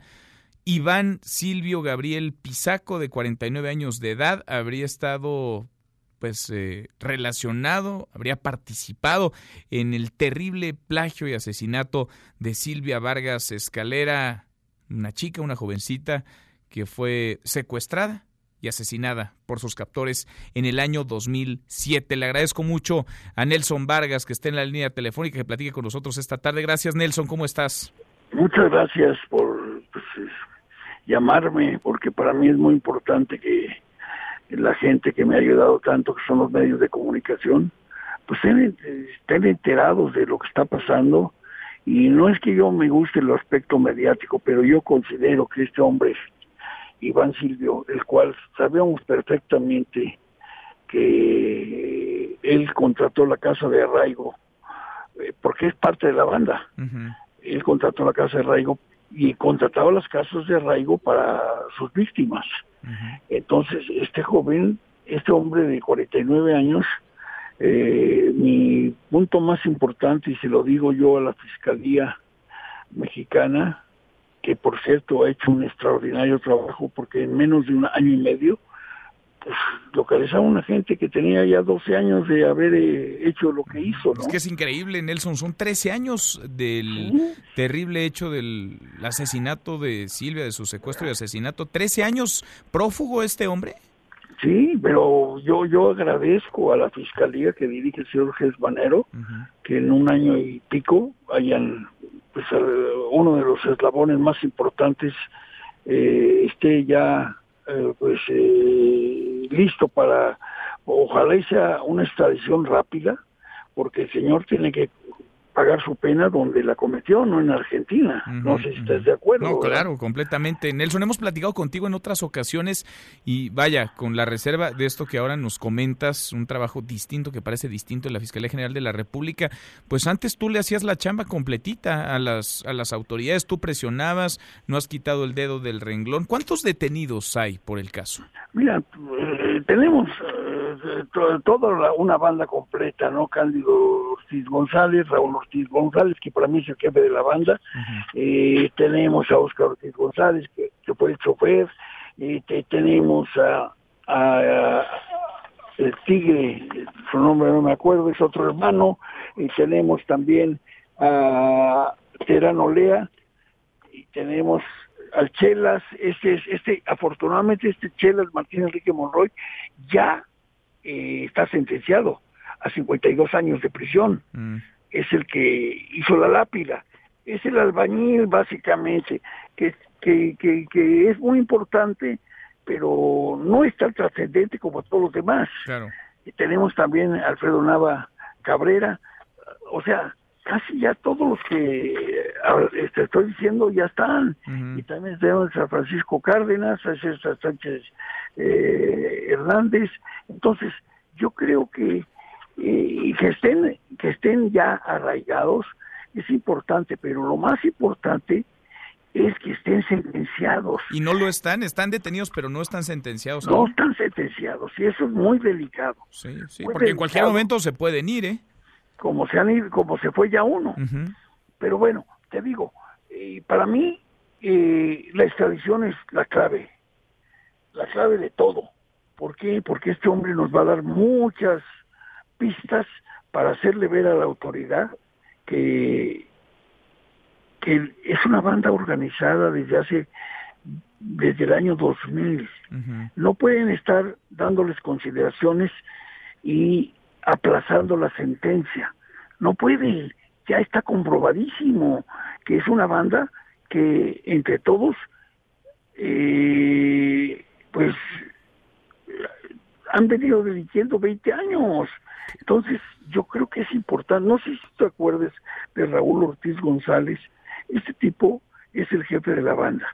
Este hombre, en el año 2000, se fugó de un, de un reclusorio en Guerrero. Después, en 2006, 2007, no, 2006, no, antes del 2006, estuvo en un hospital de Joco y se peló por una ventana, no sé si te sí, acuerdas. Sí, sí, claro, un caso muy sonado. Y que todavía estén las autoridades pensando si son culpables o no, es una vacilada. Y yo creo que yo creo que la fiscalía tiene que eh, buscar la forma, primero, de extraditar rápido a Iván Silvio. ¿Por qué? Porque él es clave para muchas cosas que pueden dar con la sentencia de este grupo criminal. Ahora, ¿en dónde está atorado el proceso, Nelson? Ya es en el Poder Judicial. ¿Por qué es que no se les dicta sentencia aún después de 13 años del secuestro y homicidio? No se les dicta sentencia por el famoso debido proceso. yo, estoy de acuerdo con el debido proceso para no, para no eh, sentenciar gente que no tiene culpa. Pero en este caso, está más que aprobado que tienen culpa, más que, que, llevamos 12 años insistiendo sobre los jueces. Hay un problema muy grande en el Poder Judicial. Te cambian los jueces cada rato. Por otro lado, los, los delincuentes no quieren ir a las audiencias, nadie les exige. O sea, es un verdadero desastre el aspecto jurídico para darle un seguimiento formal. A mucha gente que imparte justicia ya no saben ni quiénes son, ¿sí me entiendes? Porque cambian y cambian jueces, cambian gentes del asiedo, o sea, se vuelve un problema del seguimiento jurídico para sacar adelante algo que fue tan sonado como tú dices. Y que quiero decirlo públicamente, de no haber sido por los medios de comunicación cuando di mi grito desesperado, de no haber sido por eso, mi niña no aparece. gracias a Dios y gracias a que yo me salió del alma el no tiene madre, gracias a eso, a los seis días apareció mi niña. yo pienso, y no quiero eh, ser enfático en que sea la verdad lo que yo pienso, pero yo creo que la autoridad en ese entonces dijo, ya vamos a decirle que ya la matamos, la mataron, punto. No puede ser que después de un año, seis días de mi grito, aparece. No sé si me explico. Sí, sí, sí, completamente. No, y no has, y, además es muy duro, Nelson, porque tú, vaya, has estado alzando la voz, has, eh, con un dolor a cuestas que es eh, indescriptible, que es difícil ponerse en tus zapatos. Trece años han pasado, trece años y sigues pidiendo justicia. Caen, detienen a la banda completa, ahora este hombre en Argentina, pero mientras no haya una sentencia y la sentencia no sea ejemplar, no hay justicia. No hay, no hay justicia todavía para tu hija, para Silvia Vargas Escalera. Nelson, te seguimos acompañando y seguimos platicando el micrófono para ti siempre abierto. Gracias. Te agradezco muchísimo tu atención. Gracias, muchas gracias. Es Nelson, Nelson Vargas a propósito de esta detención, un hombre 49 años de edad en Argentina, lo detuvo allá la Policía Federal de aquel país. 13 años de este caso sonado, mediático, más que público, 13 años y no hay justicia. Por eso las cosas, por eso las cosas y la indignación están como están. Cruzamos la media ya la hora con 33. Vamos con un resumen de lo más importante del día. Resumen. Resumen.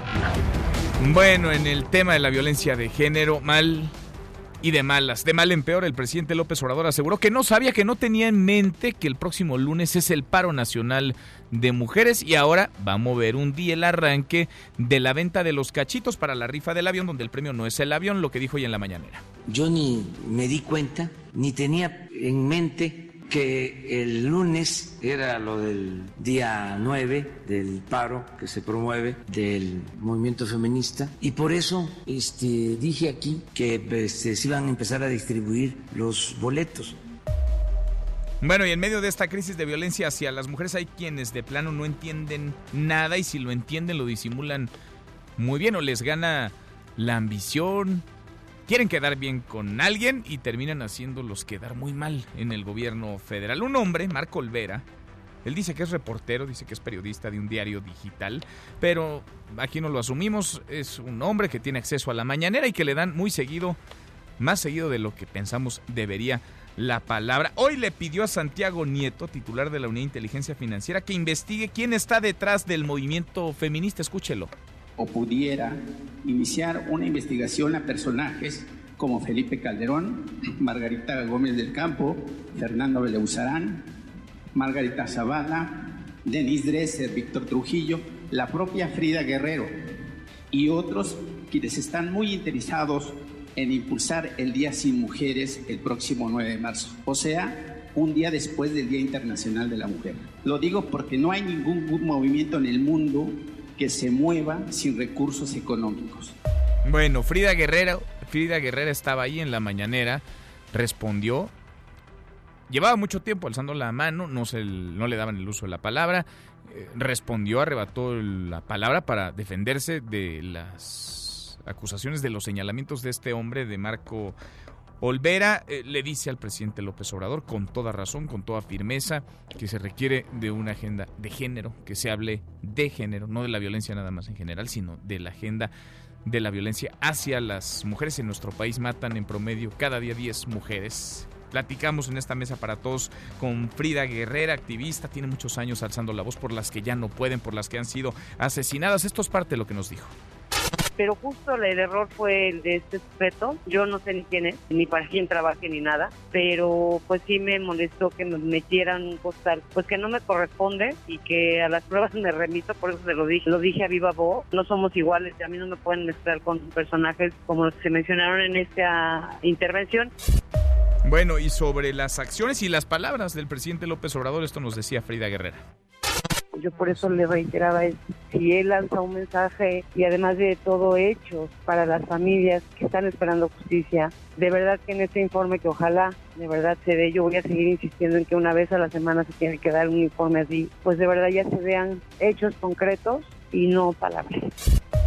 Bueno, otro tema, el coronavirus avanza, no deja de avanzar. Subió ya a 3.252 el número de muertos en el mundo y los contagios han aumentado a 95.074. Hay que decirlo, cada vez hay menos eh, muertos en proporción a los contagios, pero los contagios no dejan de extenderse. Son ya 84 países los que registran casos confirmados. En México se mantienen 5 casos y 38 sospechosos. En medio de la emergencia por el coronavirus, el COVID-19, ahora se detectó un caso de sarampión en una niña en la Ciudad de México. Cuéntanos, Adrián. Adrián Jiménez, buenas tardes. Buenas tardes, Manuel. Un saludo afectuoso para ti y el auditorio. La Secretaría de Salud de la Ciudad de México investiga el origen de un caso de sarampión que se presentó en la alcaldía de Álvaro Obregón. En conferencia de prensa, la titular de la dependencia, Oliva López, informó que se trata de una niña de 8 años de edad quien es derechohabiente del IMSS, donde se le efectuó una primera prueba que posteriormente fue ratificada por el Instituto de Diagnóstico y Referencia Epidemiológicos, el INDRE. La funcionaria dijo que esperan pronto saber si el caso es importado o es un brote que surgió en la capital del país. Escuchemos. Cuando se identifica un caso sospechoso, se inicia. El barrido son 25 manzanas las que se hace un cerco vacunal y se buscan contactos. En toda esa zona no se encontraron ningunos otros casos y se está en búsqueda de los contactos creemos que muy probablemente rápido vamos a, identificar de dónde, dónde se habrá contagiado. Porque en todas esas 25 manzanas que ya se vacunó y ya se hizo el cerco y ya se buscaron contactos, ahí no, no hay ningún otro caso sospechoso. Asimismo, López Arellano dio a conocer que la menor que presenta sarampión tenía incompleto su esquema de vacunación, pues solo recibió la primera dosis del biológico. En este sentido, recordó que el índice de vacunación en la Ciudad de México descendió desde el 2010 hasta el 2018 aproximadamente en un 20%, aunque aseguró que el año pasado se logró contener la tendencia e incrementar la vacunación en un 3%. Manuel Auditorio, es la información. Buenas tardes. Buenas tardes, gracias, muchas gracias Adrián. Y le platicaba ayer de esta situación criminal en Tabasco. Hay dos muertos y 42 afectados por culpa de un medicamento contaminado con una bacteria y por culpa de la omisión de las autoridades. Vaya, tendría que investigarse, claro, a quien distribuyó el, medicamento, pero también a las instituciones que debieron supervisar, a las personas que tuvieron que revisar. Es, insisto, este un acto criminal. ¿En qué va el caso, Víctor Esquivel? Víctor, buenas tardes. Buenas tardes, Manuel. Tras la muerte de dos personas y la infección que sufrieron al menos 42 pacientes que recibían tratamiento de hemodiálisis a quienes se les suministró un medicamento contaminado con una bacteria, el área de hemodiálisis del Hospital Regional de Pemex en Tabasco finalmente fue cerrada. A decir de Jesús Gerardo Galicia Hernández, hijo de uno de los pacientes afectados, el área de hemodiálisis se encuentra cerrada por la limpieza y la investigación que se lleva a cabo, por lo que los pacientes que reciben hemodiálisis son canalizados a clínicas particulares de manera subrogada. Vamos a escucharlo. estamos viviendo una crisis en cuanto a la calidad de atención a, las personas de hemodiálisis del hospital. Todos nos vemos cada tres veces a la semana aquí atendiendo a nuestros pacientes. Lamentablemente han habido decesos. Y en este momento este, los pacientes que vienen de hemodiálisis con mi papá están recibiendo atención médica por parte de un nuevo nefrólogo que va a valorar y determinando su, situación de salud lo va a canalizar creo yo a una clínica subcerrada para que puedan dar su servicio Cabe señalar que a través de un comunicado Pemex confirmó la segunda muerte de un paciente al que se le suministró el medicamento heparina sódica, mismo que estaba contaminado con la bacteria Klebsiella y se mantiene a 42 derechohabientes bajo seguimiento médico, 22 se están atendiendo de manera ambulatoria, 16 permanecen hospitalizados y 4 más se encuentran en terapia intensiva. Hasta aquí el reporte desde Tabasco. Continuamos en Mesa para Todos. Gracias, muchas gracias. Víctor, Víctor Esquivel desde Tabasco. Bueno, y será hasta el sábado, hasta el sábado cuando se tengan los resultados de los cultivos realizados al medicamento contaminado en este hospital regional de Pemex. Es la voz de José Alonso Novelo, el director de Cofepris aparentemente que quede claro, causante del asunto, un medicamento de Laboratorios PISA. Laboratorios PISA intervino como corresponde a su derecho y a su responsabilidad de llegar y iniciar una averiguación a la cual, repito, reitero, tienen derecho. Y al mismo tiempo, la autoridad sanitaria del estado de Tabasco intervino para un proceso de investigación y trazabilidad. En eso estamos. Bueno, ya le quieren descargar toda la responsabilidad a un laboratorio. Quizás la tenga, pero tendrían que investigar a las instituciones que deben revisar y supervisar que el medicamento venga como debe venir. Autoridades sanitarias estatales de Tabasco y federales, porque acá parece que se está queriendo lavar las manos el director de Cofepris, que tiene un tramo de responsabilidad, muchísima responsabilidad, las instituciones y las personas. Bueno, en otro tema, colapsaron las gradas en un evento del gobernador de Querétaro, Cecilia Conde. Cecilia, cuéntanos, buenas tardes. Hola Manuel, buenas tardes. Así es, siete atletas de alto rendimiento y la presidenta del patronato del sistema estatal, Karina Castro, resultaron lesionados después de que se colapsó la grada en la que se habían colocado para tomarse la fotografía oficial con el gobernador Francisco Domínguez Servién. Posterior al desayuno con eh, atletas de alto rendimiento, el gobernador hizo la invitación a los atletas para que se acercaran a las gradas para que se tomaran la fotografía oficial. Fue justo cuando se habían colocado, cuando comenzó el colapso de estas pequeñas gradas. De acuerdo con el coordinador de Protección Civil del Estado, Gabriel Bastarrachea Vázquez, las lesiones no ponen en riesgo la vida de los atletas, sin embargo son esguinces y contusiones las que presentaron. El funcionario informó que realizarían un dictamen de la causa del colapso. Vamos a escuchar lo que dijo. Eh, mira, tengo que revisarla, ahorita, ahorita la veo aquí que está atrás de nosotros, la tengo que revisar, tengo que, hablar con el proveedor para ver qué fue lo que, lo que sucedió. Este, al parecer mencionan que hubo un doblez, entonces puede haber sido una sobrecarga de la misma, este, de la misma estructura. Esta es la información, Manuel. Regresamos a Mesa para Todos. Gracias, muchas gracias, Cecilia. Muy buenas tardes. Muy buenas tardes.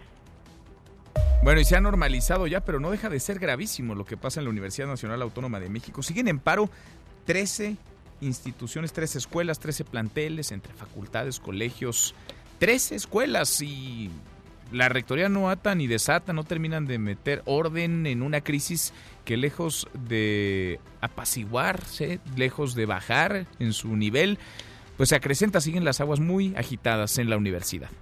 Hasta aquí el resumen con lo más importante del día.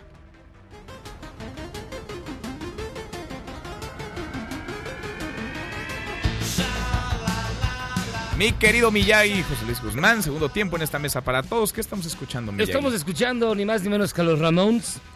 Los Ramones. Los Ramones. Este, la canción se llama Howling at the Moon. Shalalala. Ese es su otro nombre. Ajá. Es de 1984. También para que digan que ponemos puras canciones del año de ñaupa. Ajá. Pero así está. Estás dolido, ¿eh? Desde aquellos comentarios que te atizaron un día. Pero fue un día nada más, Miyagi. Ya, sí soy. El resto recibes comentarios positivos, halagadores, aplausos. Fíjate que para, para no tocar los temas de siempre, hay una nota que llamó mucho mi atención el día de hoy. Está en los diarios nacionales. Y esta canción que escribieron los Ramones viene muy acaso porque esta es una canción que habla sobre hombres lobo. Bueno, recientemente, el lunes pasado, en Valle de Bravo, en el Estado de México, descubrieron el cadáver de un hombre que presentaba rasgaduras y eh, había sido literalmente, eh, de, eh, devorado, pero no, sus músculos habían sido separados. No tenía marcas ni de armas punzocortantes, ni tampoco de armas de fuego, tampoco de estrangulamiento ni de ahogamiento, que son las causas más comunes, esas cuatro, por el fallecimiento accidental o no de una persona. Entonces encontraron que tenía algunas partes mordidas. Ay, no. Y hay una búsqueda en Valle de Bravo de un animal grande y carnívoro, pero no saben si es un felino de gran tamaño, una jauría de perros, o literal, así viene la nota, comillas, alguna otra cosa. ¿Qué cosa? Por esa razón han cerrado ya tres escuelas en el área de Valle de Bravo, tres escuelas primarias, porque está empezando, no es paranoia, no es, pero más vale prevenir, porque no saben qué puede estar merodeando por allá y yo me acordé de esta canción de los hombres lobo de los Ramones. Pues por lo pronto ya hay un caso, ¿no? Ya hay un caso. Y están, en serio, o sea, bueno, entre todo el mare magnum de información, esta evidentemente ha pasado desapercibida, pero no deja de ser muy curioso. Bueno, mientras no sea el regreso del chupacabras. Ah, sí, que sea, híjole, no. No, no, ¿Te imaginas? ¿Te acuerdas? A propósito de cortinas de humo. Esa era una gran cortina. Gran. Amigo milenio que me está escuchando, eso es de hace como 30 años.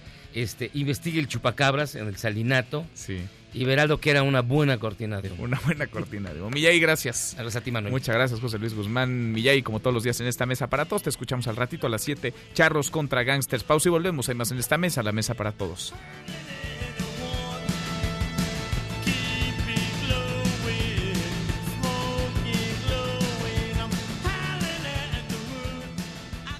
información para el nuevo milenio.